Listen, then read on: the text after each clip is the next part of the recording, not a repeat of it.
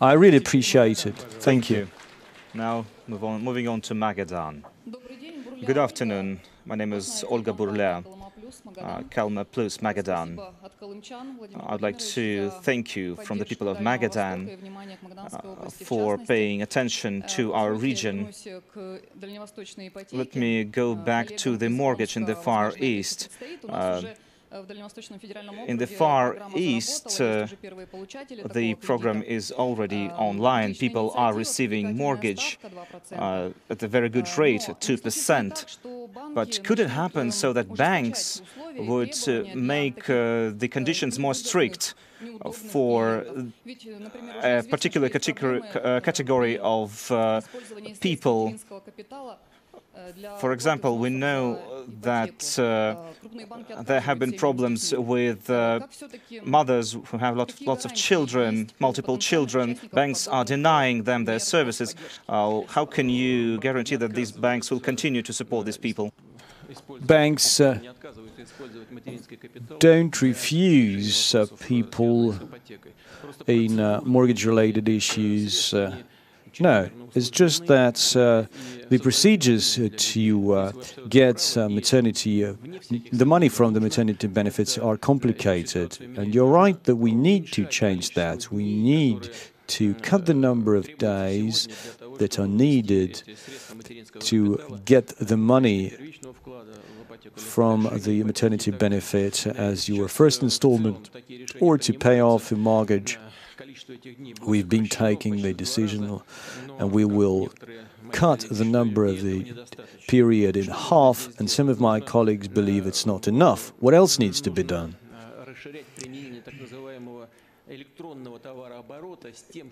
Electronic uh, electronic uh, document workflow need to be implemented, uh, e-workflow, so that the pension fund and uh, real estate developers and banks would uh, transfer those documents electronically, and you can do it in just one day, and it is possible, and it shall be done. Just recently, we discussed it with the government. We will go, we will do that. As for the uh, mortgage with 2% interest rate, why do banks uh, have to refuse you, have to deny it. Uh, we subsidize it. Uh, it won't uh, lead to any losses to the banks. That's just a guarantee from the government. So there won't be any issues. We'll definitely monitor that. Now, let's talk to our colleagues, uh, our foreign colleagues. Please introduce yourselves. Good afternoon, Mr. Putin. My name is Christian Esch. I'm head of the Moscow office of the Spiegel newspaper. I have a question regarding the problem that has been very concerning to Germany, rather annoying to Germany, uh, the killing of a, of a Chechen uh, person in Germany. There are certain contradictions between the information we receive from Moscow and from Berlin. That's why I would like to ask you, first of all, regarding the murderer it turned out that, well, the, well, Germany says that they didn't receive uh, relevant information from Russia. It turned out that this person is, is identical to the person who already served a sentence in Russia, so you are supposed to have info on him. And now, secondly, regarding to the person murdered, you said in Paris during the press conference after the Normandy 4 meeting that Russia has on multiple occasions raised the question of, uh, of giving this people, uh, giving this person uh, to the German authorities, but we haven't heard but there hasn't been uh, anybody trying to, um, to, to reach this person. So who is correct in this situation? Both, because we did discuss that issue at the level of our intelligence agencies. Uh, indeed, uh, we had not sent uh, an official request from the prosecutor's office because uh, our intelligence office uh, thought it was useless because they got basically a negative reply. Now, I'll reiterate what I said at the press conference in Paris. It was a bloodthirsty terrorist. In one of the attacks in which he took part in the Caucasus, he killed 98 people. Just think about it 98 people killed by one person. There are countries which would uh, call a national mourning when fewer people are killed. He was one of the masterminds and participants in the bombings in the Moscow metro, and uh, He's been complicit in other crimes.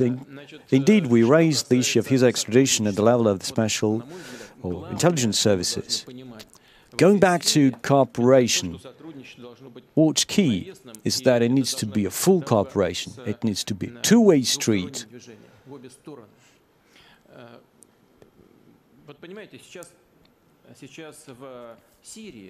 Take Syria. Look at the camps. Look at what's happening in jails where you have militants, ISIS militants.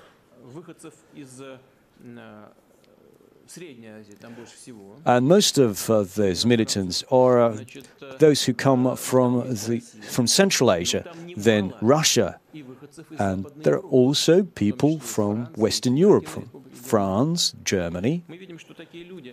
What we see is that these people the one that you mentioned, uh, they're terrorists, killers. They walk freely in European capitals. From what I know, he was killed right in the center of Berlin. So he walks freely in one of the European capitals. What about those people who sit in jails? What if they come to your country? Will you like it? Will you just let them walk and stroll in your parks? Now, in order to avoid that, we need to establish highly efficient uh, reciprocal cooperation. That's what we're calling for. We hope that's what we will see in the future. It doesn't mean that it's not in place, but the level and the manner of cooperation is not sufficient. You said that you weren't allowed to ask a question, but now you're not even raising your hand. Wait, wait a second. We warned the US on the two brothers, Tsarnaev or whatever their names. We asked them to extradite them, and we warned them they are uh, sources of danger. We, we were ignored, and then they bombed uh, the Boston Marathon. People died. And you have those terrorists walking in Berlin. Please introduce yourself. Uh, thank you, Mr. Peskov. Thank you for giving me this opportunity. Please introduce yourself. Uh, my name is Svetlana Drobisheva, uh, chief editor of, uh, uh of newspaper of. Uh, I used to work in Ogonyok in the Russian newspaper, in, even in Pravda. Uh, I worked everywhere. Mr. Putin, Mr. President, I don't have my glasses on. I wasn't even expecting to be able to ask this question. First of all, I'd like to give a gift to you. Uh, the news, the Ogonyok newspaper, 2000, it is a 2000, year 2000 edition. It has uh, your address in it when you first started out as a president. So you addressed everyone. Uh, so thank you um, uh, for your work. So there was a monument uh, in the capital of Dagestan, and my my mother was a teacher and she uh, taught there. And I, have two questions about the war, uh, just in time with the anniversary of the great victory. Please respect your colleagues and uh, be quick. Yes, let me give you the present. And uh, I would like for you to pardon the person who erected this monument. It is the monument to the Russian teacher. It's uh, 25 meter uh, in height. So the person is now in, uh, in prison, and it is said that uh, the person wasn't responsible for any crime. And uh, another question about uh, spring 1945. We, we are uh, in for the anniversary of uh, the Great Patriotic War. Uh, can we give the uh, a medal to Sofia Rakcheva and uh, give a medal of the um, hero of Russia who were who was killed and honor her uh, by uh, by putting her into movies, into other works of art. Yes, the newspapers have already written about her, and uh, also maybe honor the several Chechen individuals during the uh, parade in Moscow. And another question. Uh, I'm sorry, you have taken a little, a really long time. Please respect everyone else. Now, on awarding Hero of Russia, I need to look at the evidence. I ask my colleagues uh, to work with you. As for the amnesty for Mr. Murov, we receive such complaints on a regular basis. I'll look into it. But we do have a ruling by uh, the uh, court and uh, his guilt was proven, no doubt about it. As for amnesty, well, that's a different nature. We can do it, so we can pardon the person on different grounds. I know about it. Uh, uh, do we have dialogue, or do you want me to reply? So give us a time and give us the evidence. As for the parade, well, just give us the names and uh, we'll work with those names. We have channel 5 here. Please raise your hand. Please don't shout. Uh, uh, good afternoon, Mr. President. Channel 5, St. Petersburg. Evgeny Gusev, I represent uh, Multimedia Center of Izvestia, and Channel 5. The question is about sanctions and political pressure from the EU. Uh, a uh, particularly good illustration of that is that in Latvia several Russian channels, including Channel 5, were banned. It's rather regrettable.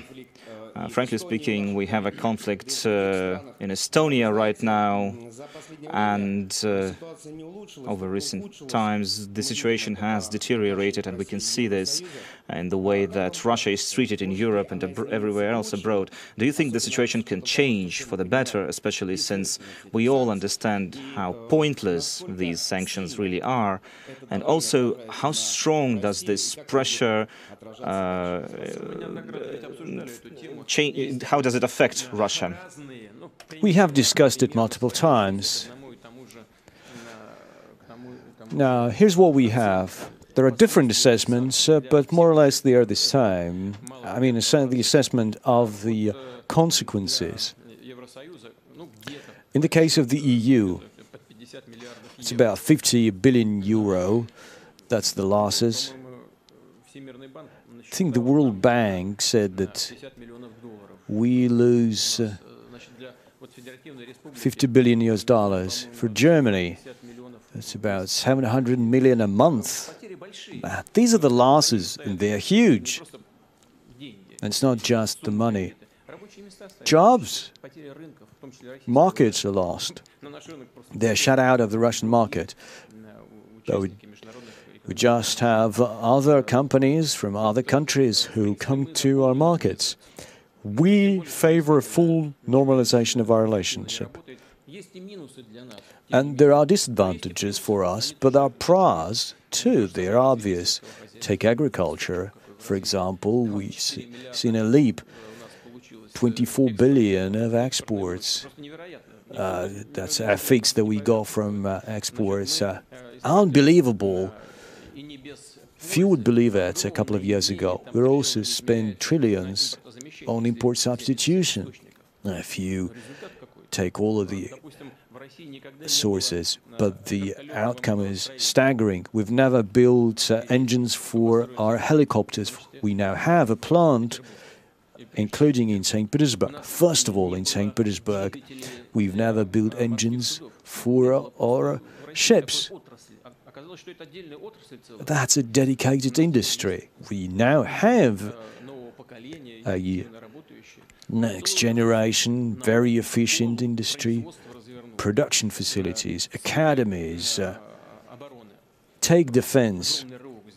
There's been huge progress, not all of, but uh, that progress has been really immense.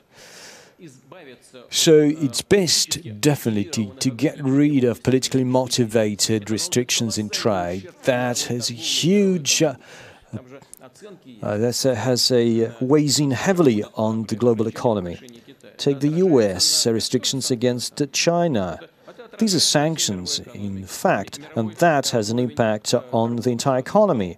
The world trade shrank, and if they can persist with that, they world trade will continue to decline. Finally, we are seeing uh, some prospects.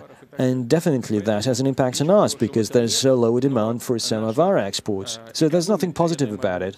But our economy, and I can assure you, has adapted to external shocks. And our national currency, by the way, is much more stable against any shocks in prices for energy sources.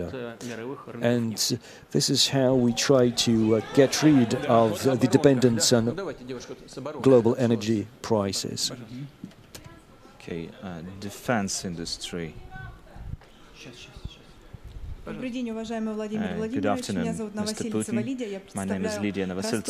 I represent the Rostov region. Uh, since the times of the Soviet Union, we've had a number of uh, factories and enterprises uh, in the defense sector. Recent achievements uh, of the military and defense industry have allowed to make breakthroughs in technology. I'm sorry, I'm, I'm I'm very excited. Are you thinking about possible measures to develop uh, uh, the, uh, the military complex in uh, the upcoming years? And uh, another thing, next year we'll be marking the 75-year anniversary of the Great Patriotic War, and uh, also an anniversary of the serving of the Cossacks in Novocherkassk there will be a, a World Congress of, of the Cossacks. I would like to invite you to that as you always support the Cossacks. Thank you for the invitation. Indeed, uh, it's an exciting event, uh, but I'll need to, to look at what my schedule will look like. Now, going back to the defense sector, it's great that we have maintained the sector in general, and we've been now using the latest technology to promote the sector and move it forward. The first thing that we did was to upgrade the production facilities. I think we invested about 3 trillion rubles to upgrade the uh, entire production facilities, and then we came up with the new, with the latest uh, armaments. Uh, we just did it timely. And uh, as we can see, the uh, result has been very good. One of the issues is that uh, defense sectors uh, have a lot of debts hundreds of millions of rubles. The central bank, the government, the banks, and the defense enterprises are actively working to sort it out, how to get out of this entanglement. And it is possible that we can find uh, market-based options Just several days ago, we had a meeting on that, and I instructed uh, the government to come up with the final options within a week. This is very important for the people who work in the defense sector and for the entire economy, because the defense sector, to a certain extent, is the driver of high-tech uh, sectors. We'll continue to develop this sector going forward. Let's look at the middle, Gazeta.ru, the first row in the middle. Good afternoon, Mr. Putin. My name is Margarita Girusikova, Gazeta.ru. In May this year, you said the following. If someone is able to have a monopoly in uh, artificial intelligence, uh, this, this person will become ruler of the world, or this nation will become ruler of the world. What is the current Russia's position in the artificial intelligence race? Uh, are we leading in it? Uh, are we not? Uh, what kind of projects do we have already implemented? What do we uh, have uh, ahead of us? What can we see? What can ordinary Russian citizens see uh, in the artificial intelligence in Russia? Take banking. Sberbank, Russia's biggest bank, has been actively using AI and interacting with its customers. So there are a lot of practical applications. We do have a serious competitive edge here. We have a lot of math schools. We have a lot of legacy. We do have a lot of expertise in math because AI relies on math. Now, we just talked about maternity benefits. Now, if we develop the technology, then we won't have any technical administrative issues.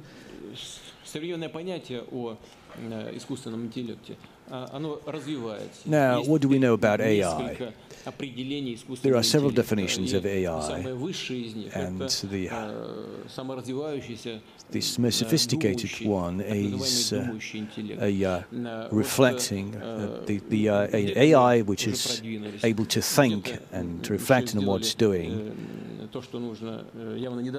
And definitely expertise across countries varies. There are things that are obvious. Drones, uh, driverless uh, cars, Kamaz and Yandex cars have uh, done have clocked more than one million kilometers. Definitely, it's not used very widely in real life. it's only in restricted areas, but that's the future.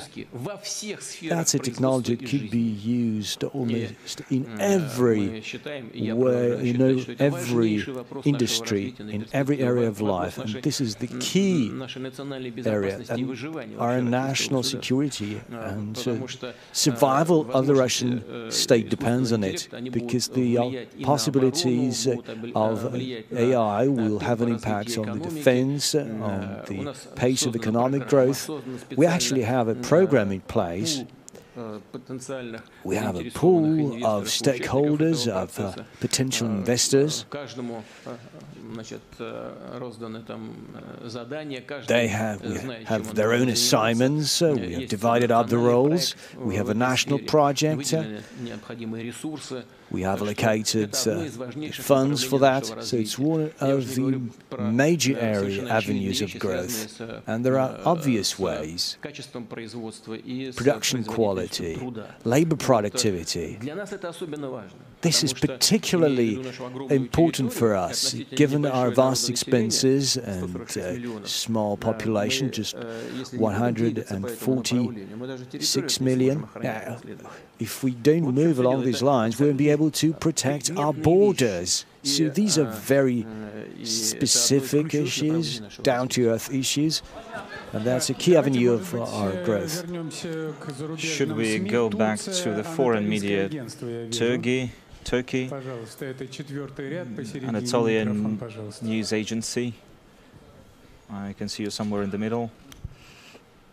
Thank you. My name is Ali Jura.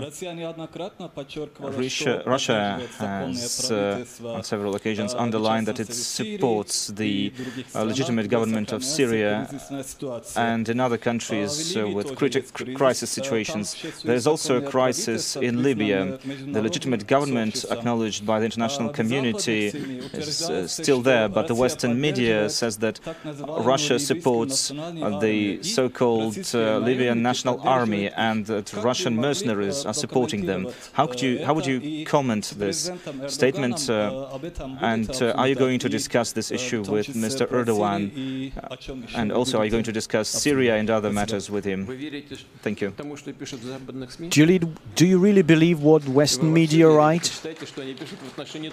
Well, you just need to read what they write about Turkey, and your opinion will change.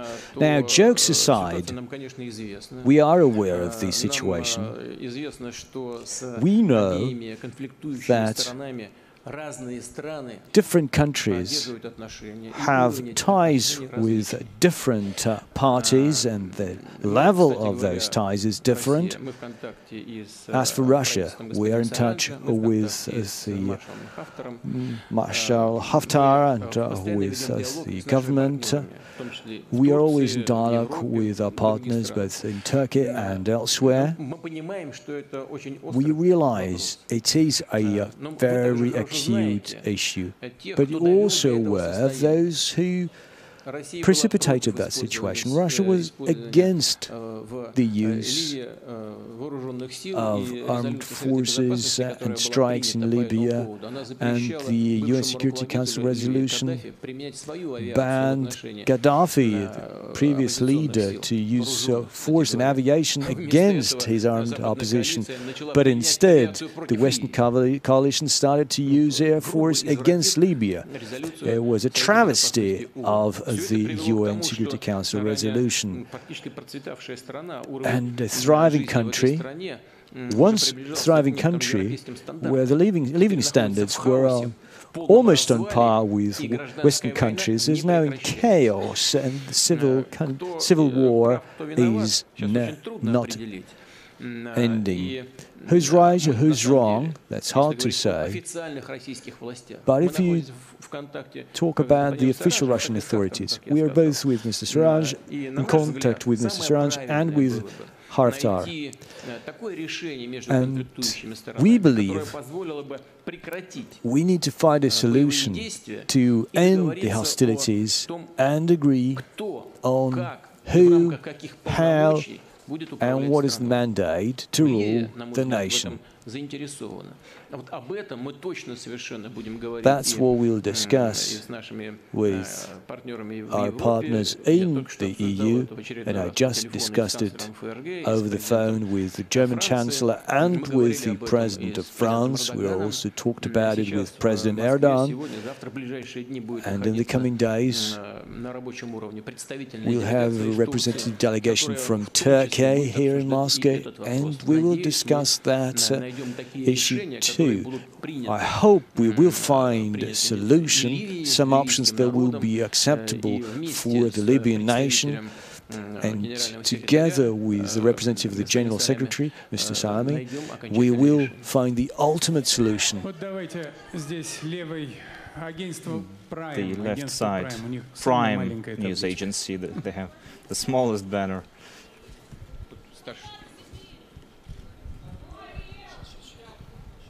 Maria Balek, Prime News Agency. Mr. Putin, I have a question to you.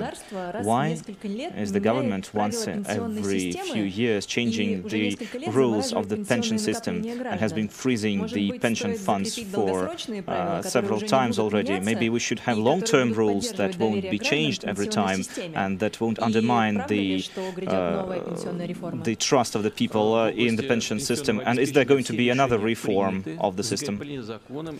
We have made all the decisions. No more changes are expected. No more pension reform is being discussed. There will be there won't be another pension reform. We are not discussing it at the government or else, elsewhere. As for some proposals by the finance ministry, they refer only to some accumulated earnings which could be considered as investment, and we just want to protect that investment. We haven't given the word to NTV yet. You seem almost desperate. Please give him the mic. You don't even have to introduce yourself. Uh, thank you. Mr. Putin, I have a question about the domestic policy. The demo demographic situation this year is difficult uh, and has become more difficult. It started last year, but this year it's uh, even more difficult. It's connected to the 90s, low birth rates. Uh, do we need to somehow offset uh, this uh, by accepting more migrants from the southern post Soviet republics. Uh, this, uh, most of the Russian population do not like this kind of policy. Does the government have any other measures uh, that it could use to improve the demographic situation? Maybe changing the legislation of, uh, for example, allowing Russian-speaking uh, people coming to Russia to become citizens? There's a lot that could be done to uh, handle migration flows. There are just two options, actually, around the world. You can either give birth to more children that's a natural way to boost your demographics. Or migration. Take Canada. There's a ministry, entire ministry dealing with that. What do they do? They don't, uh, they don't take in everyone. They have certain requirements in terms of age, education, and health. These are the eligibility criteria. We could use the same approach. Definitely, it would be much easier for people who respect Russian culture, know Russian culture, know the Russian language.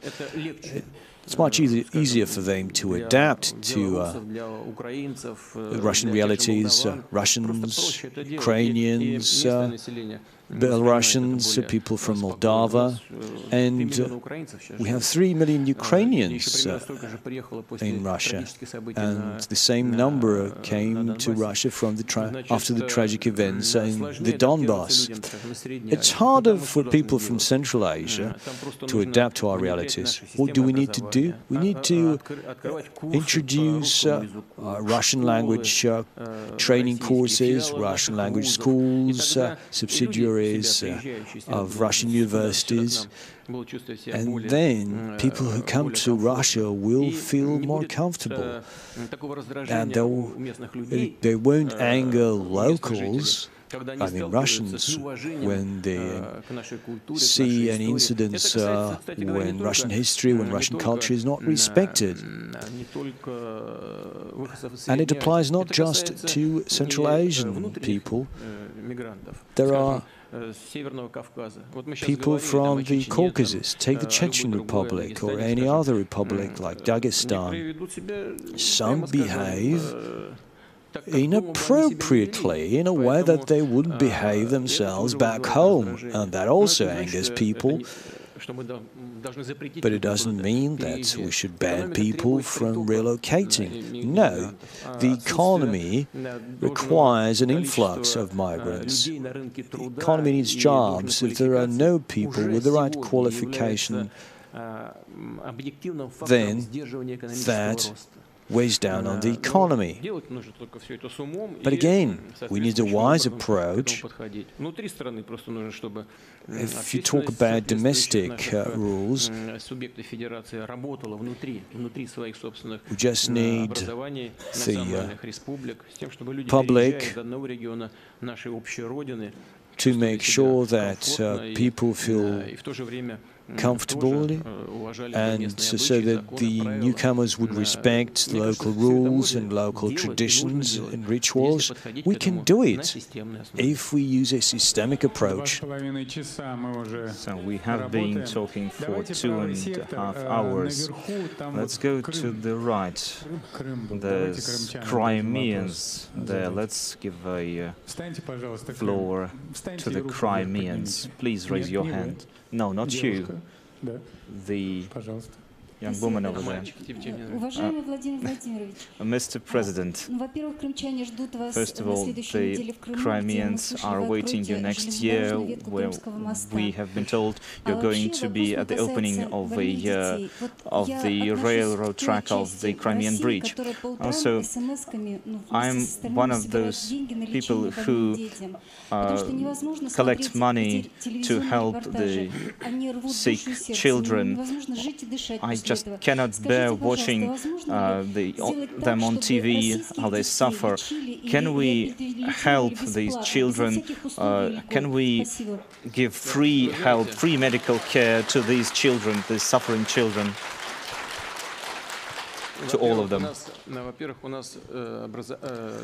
First of all, healthcare is for free, just like uh, education, free of charge. There are segments where private medical facilities are in place. This is why we believe we need major changes in primary care. People need to get primary care for free, and that applies to everyone, including children. First of all, children. And in most cases, that's exactly what happens. And as I said, we've achieved uh, significant progress in decreasing child mortality. That's one of the ways to uh, improve uh, our demographics.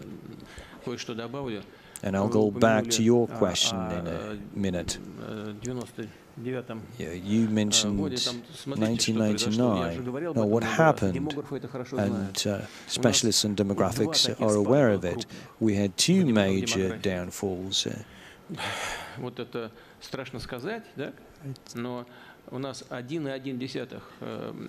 1.1. That was uh, the general uh, factor of uh, the, the birth rate. That was uh, in, 19, in 1943, 1990. 44 and in 1999. So it seems like there was a war in 1999. And the people, the generation that uh, was born in that year, it's, uh, the, the number is uh, fewer, both uh, boys and girls. But it's not men who give birth to children, it's girls. So the number of uh, women in the age bracket between 20 and 29 went down by 4.5 million. We have fewer women. So we just need to increase that birth ratio. We need to provide conditions for people with children, and so they don't often have the right conditions. And we have a new set of support measures, maternity benefits, uh, new ways to use the maternity benefit, and new eligibility criteria. We used to have 1.5 minimum wage, now it's two times minimum wage, and that would drastically increase the number of uh, people who are covered by this measure. We're always thinking about additional measures. As you know, we passed a decision on mortgage. If there's a third child that you bear, 450,000 rubles are uh, issued so that people could use that money as the installment for a mortgage. And there are more regions uh, that will be covered. The Urals and Siberian regions uh, will be part of that program, and that's uh, in response to your question from the uh, representative from Siberia. And again, it's not enough. We need to improve living standards.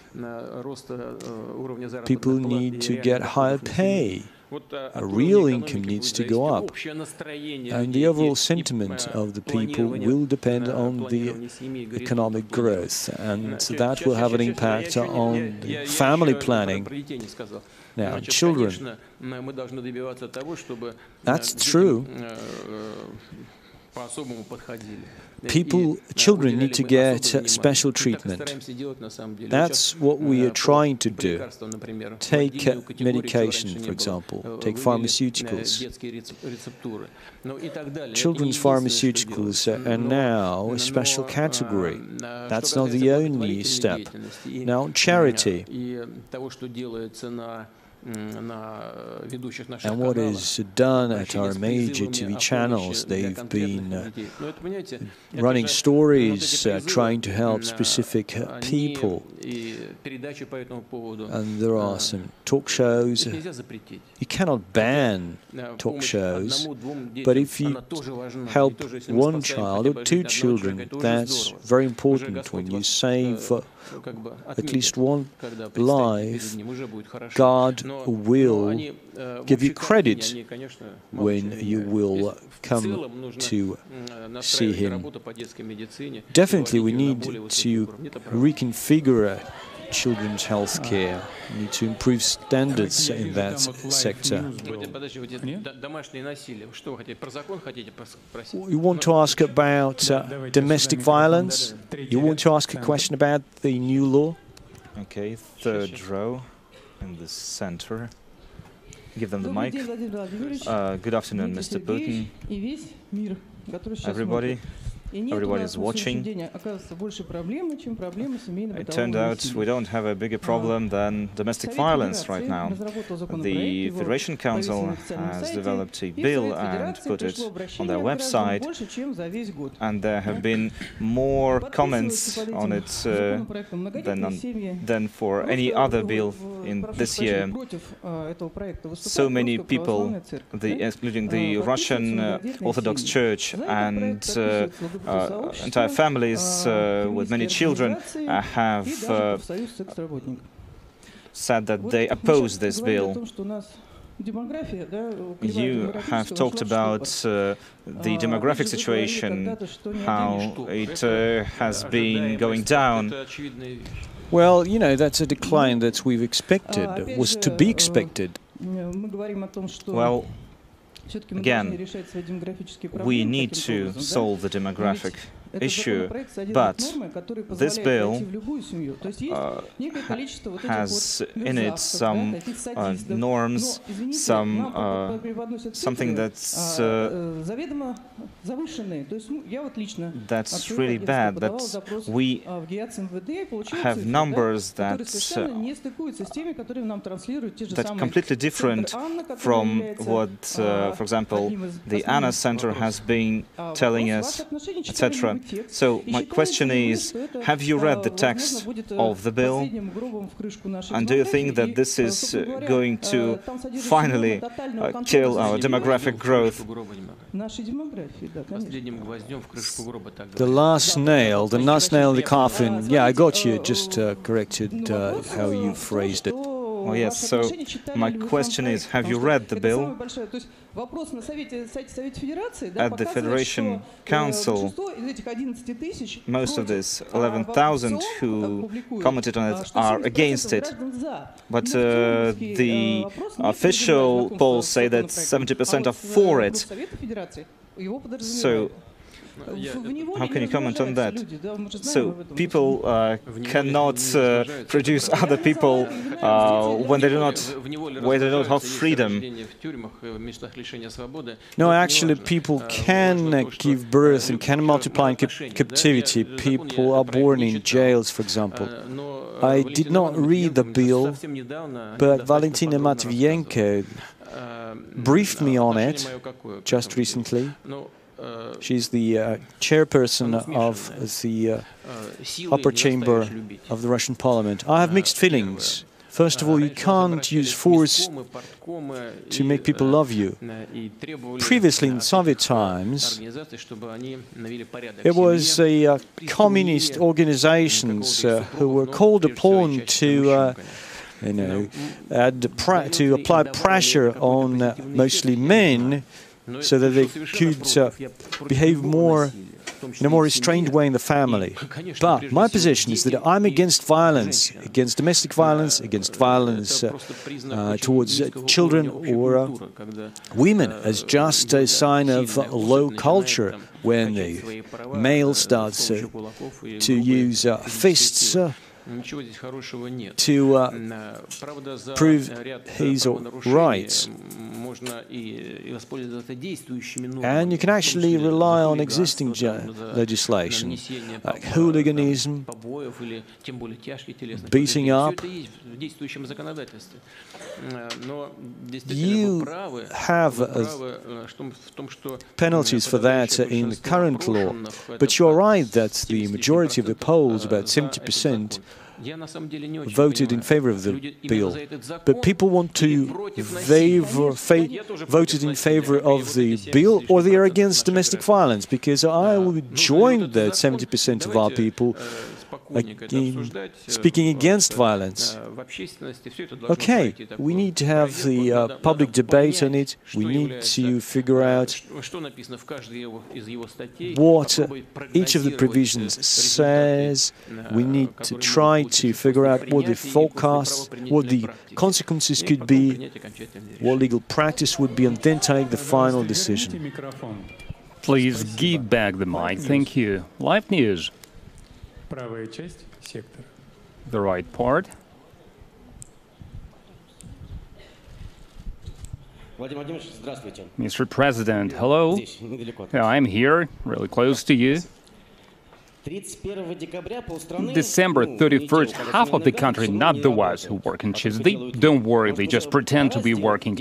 Maybe it's high time we made this uh, holiday, for example, using one Saturday as a work day and we can get time to prepare for the party, and our families will be grateful for that. So, you think it's a nice thing to do? Well, it's better if uh, your wives uh, say thank you to you. As for your question, that makes sense. I agree. I fully subscribe to what you said. Can we do it? Should we do it straight away? Just on New Year's Eve? Not so sure. Some employers have announced already that the uh, last day of the year will be a holiday. I can only welcome that. Can we swap some of the days? We can do that. But uh, we don't need to do it in a rush. Don't need to damage our farmers. So, you know, they would want another day during May. We'll think about that. No rush. So let's uh, give the floor to RT. I have forgotten about them. Here they are.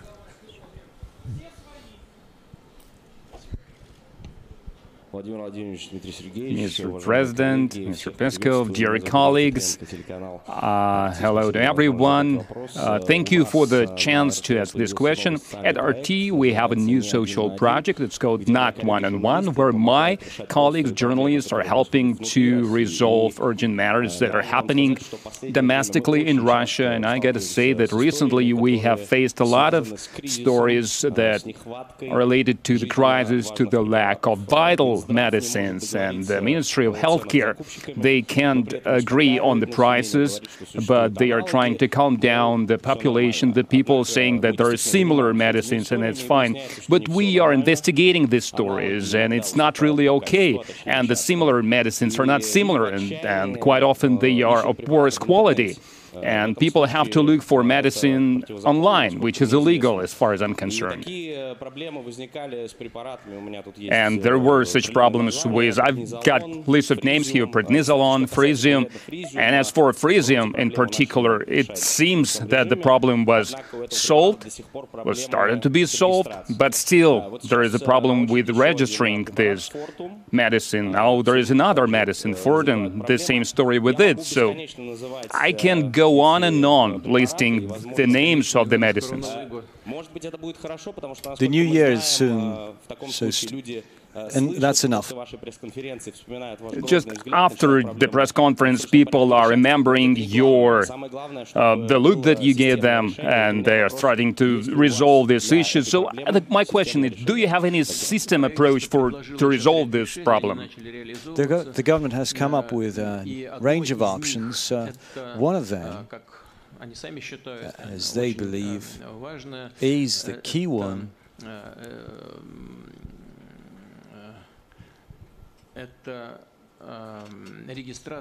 registration of new prices for medicines during auctions. That's one of uh, innovations that uh, will be introduced soon. The decision has been passed. I talked about uh, medicines for children. For the first time, we have a dedicated category for them. As for rare diseases that require medicines, uh, expensive medicines. Uh, they need to be subsidized. Some of them are purchased uh, in bulk. Some of them are unknown. Definitely, we cannot ban people from using those medicines. They need to be registered. But let's think about our own pharmaceutical industry. Back in the Soviet Union, we purchased a lot of medicines from Eastern Europe. We are now expanding our own pharmaceutical industry. Right now, we export our medicines to 90 countries. That's not been the case earlier. If we export our own products, it means that our medicines uh, are of good quality, otherwise they wouldn't be purchased. 700 million were sold 780 million were sold abroad. There are some of the areas uh, where we need uh, to have a balanced approach. People might get used to some medicines, uh, imported medicines. We just need to give people the right to use it. The health uh, care ministry does have some options and some of them will be implemented. I mentioned some of them just now. So let's go left now. I can see a uh, plaque from UFA, so please stand up, introduce yourself. This person, Mike. Good afternoon, Mr. President, Azat Izatulin, Bashinform agency. This year in our republic, we have started to fight uh, alcoholism among population. In particular, on some of the days, they limited the sell of the alcoholic drinks, for example, the prom nights, the 1st of September, Day of Knowledge, and now there is legislation to limit it, to restrict it during the New Year's holiday. And recently there was a poll in the Republic, and about 10,000 people re were respondents, and about one third of those they support these restrictions. And we are also trying to fight those who sell illegal alcohol drinking people, person can get some money if they inform on such sellers and um, how do you think? That is my question. So, of course, we are also suggesting some restrictions, but maybe something else needs to be done to somehow fight the civil, to fight alcoholism. In our republic this year, we managed to save about 100 lives. So, it, this number doesn't seem large, but still, these are the people who didn't get poisoned with alcohol. So, maybe something else must be done apart from restrictions, apart from punishment. We are using such measures. First of all, we have run a campaign against the abuse of alcohol drinks. People are not aware of it. Think about that. Just recently, I met German businessmen in Sochi Now, what's interesting is that if you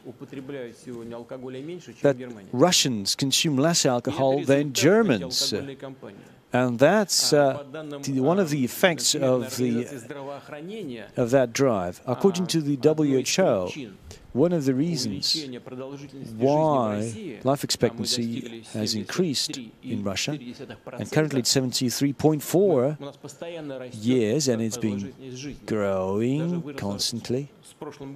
And it, even it's even up on last year. And that's perhaps the major achievement in social security. And one of the reasons is why people consume less alcohol. Do we need to introduce any administrative measures, as was uh, back in the 1980s? Well, it could be done, but we have to be very cautious. Most probably, we would need to rely on other measures, uh, outreach, communications. Uh, people need to have a choice between different types of alcoholic beverages. We need to focus on uh, not on liquor, wines, maybe, and uh, know this sector is developing very efficiently we can use that range of tools uh, not to police that sector, and we do have some obvious tangible results. So I saw a representative from Vedomosti uh, on the left. So please raise your hand, uh, Vedomosti journalist. So, oh, my goodness, yes, here you are. Thank you very much. Hello, Mr. President, Vedomosti Svetlana Bocharova.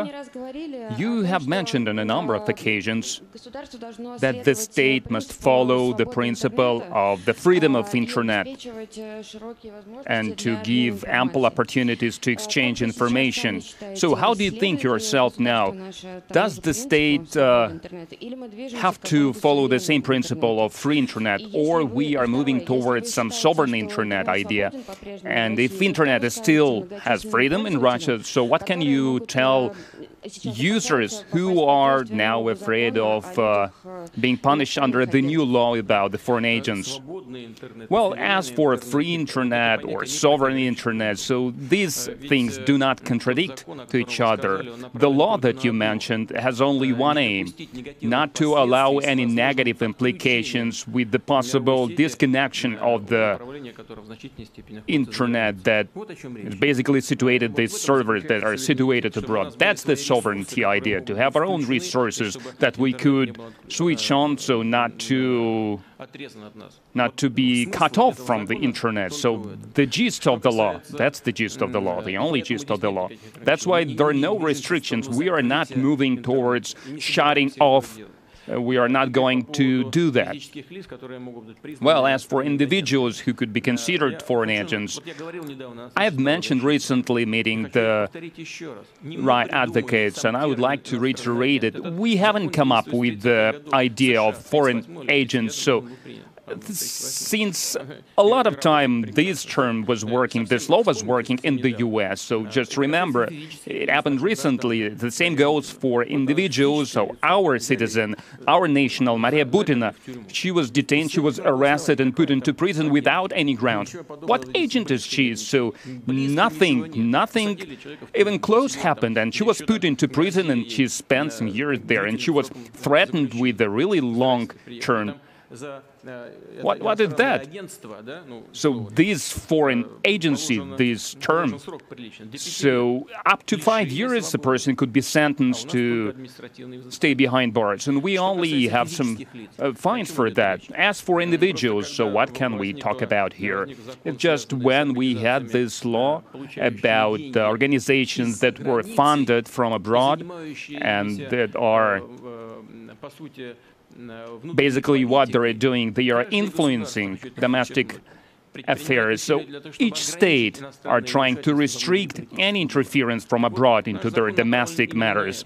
That's why we introduced this law. If you are being funded from abroad, from some foreign sources to influence the domestic affairs, then say it openly.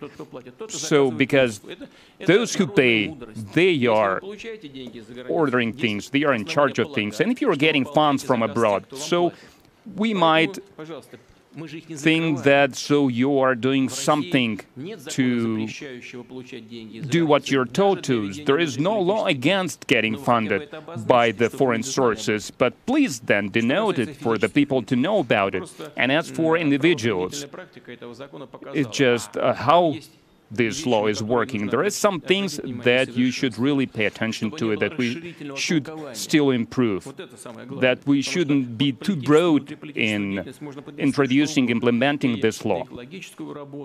So a lot of things still needs to be done uh, on humanitarian directions and healthcare areas. So we shouldn't allow to use this law regarding these kind of entities. And if uh, the text of the law can be applied to such organization that it should be improved. So, what did law enforcement face when the organization starts to be under, to get under the criteria of being a foreign agent? So, what is done? The funding from abroad is being received by an individual, and then it passes, hands these resources over to a legal entity. And then it seems that the legal entity is not getting anything from abroad. But the source is obvious, it's coming from abroad. That's the only thing we're talking about here.